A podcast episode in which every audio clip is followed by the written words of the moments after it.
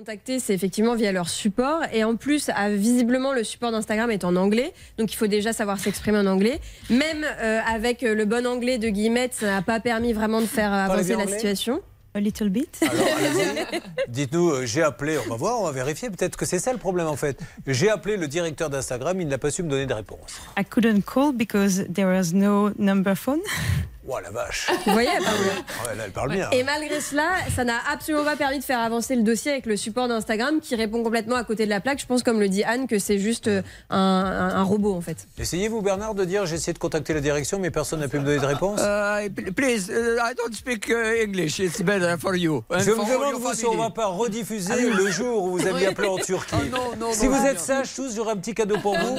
Un jour, il y avait eu un souci en Turquie avec un bus qui s'était arrêté. Et il avait envoyé tous les clients euh, chez ce qu'on appelle euh, un attrape-couillon. hein.